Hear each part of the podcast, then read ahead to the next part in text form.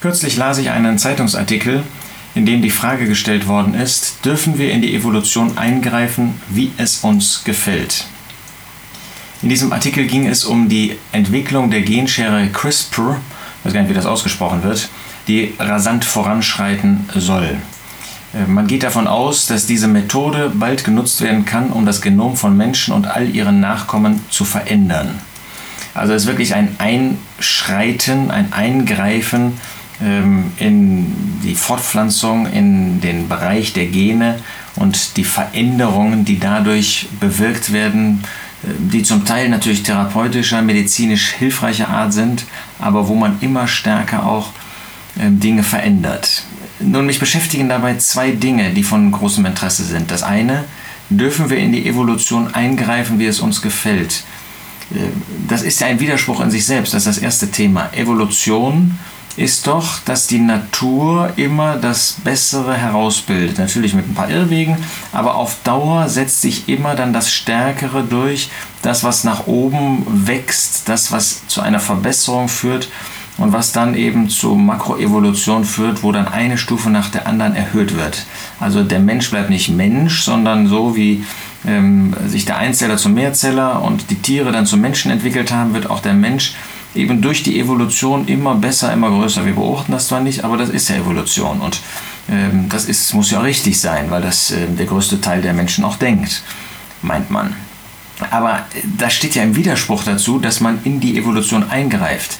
Ähm, denn wenn man in die Evolution eingreift, dann übernimmt man ja auf einmal Schöpferaufgaben. Aber das darf ja nicht, denn Schöpfer kann es ja nicht geben, nach Meinung der ähm, Evolutionstheoretiker. Denn ein Schöpfer würde ja bedeuten, dass man Verantwortung hätte äh, diesem Schöpfer gegenüber. Und das wäre ja hier auch dann der Fall. Also das, das zeigt schon die Widersprüchlichkeit ähm, derer, die an die Evolution glauben, dass sie auf der einen Seite sagen, das muss sich ja alles von selbst entwickelt haben und wird sich auch weiterentwickeln und der Mensch ist eben nicht das Ende der Fahnenstange, sondern es wird immer weitergehen, immer höher gehen, dauert zwar noch drei Millionen Jahre oder Milliarden Jahre, aber dann wird es eben nicht ein Mensch, sondern ein Supermensch sein, was auch immer das dann sein mag. Ähm, auf der anderen Seite, ähm, und das, das zeigt eben diese Widersprüchlichkeit, auch diese Unsinnigkeit letztendlich ähm, dieser ähm, Vorstellung von Evolution, darf man nicht eingreifen oder darf man doch eingreifen? Darf man das dann verbessern? Tun wir das eigentlich ständig? Warum machen wir eigentlich solche Versuche im Blick auf die Evolution? Warum ist das nötig? Ähm, das zeigt, ähm, dass offensichtlich so eine feste Überzeugung auch nicht vorhanden ist. Das ist das eine, dass man immer wieder ähm, sich einmal klar machen muss, in welche Richtung geht das, wie sind die Überzeugungen der Evolutionstheoretiker, widersprechen sie sich nicht letztlich durch das, was sie sagen, durch das, was sie tun.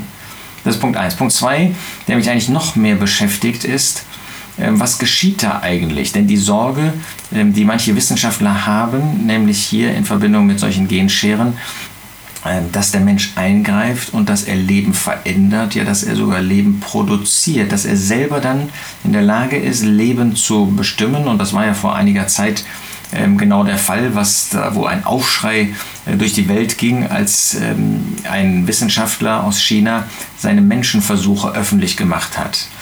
Und äh, da fragt man sich ja als Christ, der an Gottes Wort glaubt, wie weit wird das eigentlich noch gehen? In Offenbarung 13 werden ja zwei Tiere beschrieben. Das erste Tier spricht, ähm, ist ein Symbol für den römischen Kaiser, der wieder entstehen wird.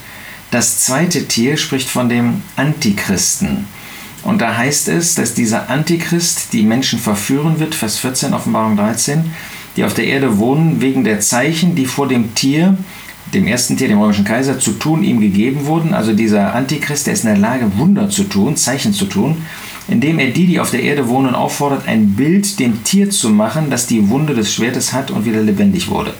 Also das ist dieser römische Kaiser, das Tier mit der Wunde, das heißt, äh, das römische Reich gibt es heute nicht, das ist die Wunde, aber diese Wunde wird geheilt und dann wird dieser römische Kaiser wieder entstehen. Ähm, also dieses römische Reich. Und dann wird es wieder einen Kaiser geben. Äh, das ist damit gemeint. Und äh, da soll ein Bild gemacht werden, da soll ein Götzenbild gemacht werden, das wird dann später auch in den Tempel gestellt werden und wird ähm, in Gottes Wort schon im Alten Testament Groll der Verwüstung genannt. Das ist ein Grollbild, weil Gott in seinem Tempel natürlich keine Götzenbilder haben möchte. Gott selbst soll angebetet werden und weil dieser Götze hingestellt wird, wird da Verwüstung über die Juden kommen. So, und jetzt geht es weiter in Vers 15. Und es wurde ihm gegeben, dem Bild des Tieres Odem zu geben, Geist zu geben, damit das Bild des Tieres sogar redete und bewirkte, dass alle getötet wurden, die das Bild des Tieres nicht anbeteten. Also offensichtlich ist da eine Methode entstanden, dass dieses Bild, was erstmal, ich sag mal, wie ein Roboter, wie eine Darstellung, ähm, offenbar in 3D, ähm, in einer Dreidimensionalität von dem römischen Kaiser ist, aber dass das nicht einfach nur ähm, etwas Plastisches, etwas Materielles ist, sondern der Antichrist, der kann diesem Bild Odem geben, das ist Leben ähm, irgendwie, das ist total beängstigend natürlich für uns, aber es ist eben Teil dieser Drangsalzzeit, die Gott über diese Erde, speziell über die Juden bringen wird, aber auch über die christliche ähm, Welt hier in Europa, Westeuropa. Und da ist dieses Tier, also dieser Antichrist in der Lage, ähm, diesem Roboter, nenne ich das mal, der dann Menschenzüge tragen wird, sogar Odem, sogar Geist zu geben. Also es wird tatsächlich so weit kommen, anscheinend, ähm, dass da eine Art von Leben entsteht, wie man sich das vorstellen kann, was äh, soll, äh, wie das wirklich ist, entlarvt oder, oder enthüllt der Geist Gottes hier nicht.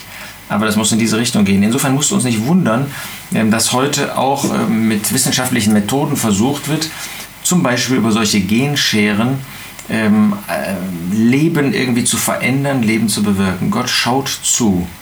Und Gott lässt das offensichtlich bis zu einem gewissen Maß zu, weil es seinen Zwecken dient. Und er wird das sogar so weit zulassen, dass da eine Art Leben entsteht. Nochmal, wir können nicht genau sagen, äh, wie das sich ausgestaltet. Wir brauchen keine Angst zu haben. Erstens, wir werden das nicht hier auf dieser Erde erleben. Diejenigen, die an den Herrn Jesus glauben, werden dann im Himmel sein. Die, die heute nicht glauben. Und wenn der Jesus heute wiederkommt, er hat gesagt, ich komme bald. Das kann heute sein, das kann morgen sein. Wir wissen das nicht. Das kann auch noch dauern. Wir erwarten ihn heute oder nicht. Aber wenn er gekommen ist, dann ist es zu spät für diejenigen, die nicht geglaubt haben. Dann gehen sie ewig verloren. Ewig verloren. Sie werden das dann hier auf dieser Erde erleben. Wir brauchen also keine Angst zu haben. Aber wir werden natürlich Vorentwicklungen davon sehen. Und da brauchen wir auch keine Angst zu haben. Denn wir haben den Herrn auf unserer Seite. Sind wir bereit, mit dem Herrn auch durch schwierige Umstände zu gehen? Ähm, der Apostel Paulus sagt in äh, Apostelgeschichte 14, dass wir als Gläubige durch Trübsal in das Reich Gottes eingehen. Ja, wir sollten nicht erwarten, dass, weil es in Deutschland, in Europa so ruhig war, viele Jahrzehnte jetzt, dass das so bleiben wird. Das ist eine kürzeste Zeitperiode, wo es solch einen Frieden gibt. Wir müssen also damit rechnen, dass es wieder schwieriger wird. Brauchen wir dafür, davor Angst zu haben? Brauchen wir nicht, weil wir den Herrn auf unserer Seite haben, weil wir den Herrn kennen, weil er bei uns ist, weil er uns die Kraft gibt. Wir brauchen nicht heute um Kraft zu bitten für übermorgen. Wir brauchen heute die Kraft für heute, wollen heute treu sein. Wollen die Entwicklungen sehen, die in diese Richtung gehen und wollen sehen, dadurch wird sich Gottes Weissagungen früher oder später erfüllen. Aber wir stehen auf der Seite des Retters, wir stehen auf der Seite des Stärkeren, wir stehen auf der Seite dessen, der ganze, das ganze Universum in seiner Hand hält. Lasst uns in Vertrauen mit ihm gehen, lasst uns nicht blind sein für die Entwicklungen, lasst uns sehen, was auch in diesem Bereich der Unmoral und der sogenannten Wissenschaft da passiert aber lasst uns im Vertrauen zu dem Herrn gehen, dass er uns bis an das Ziel führen wird.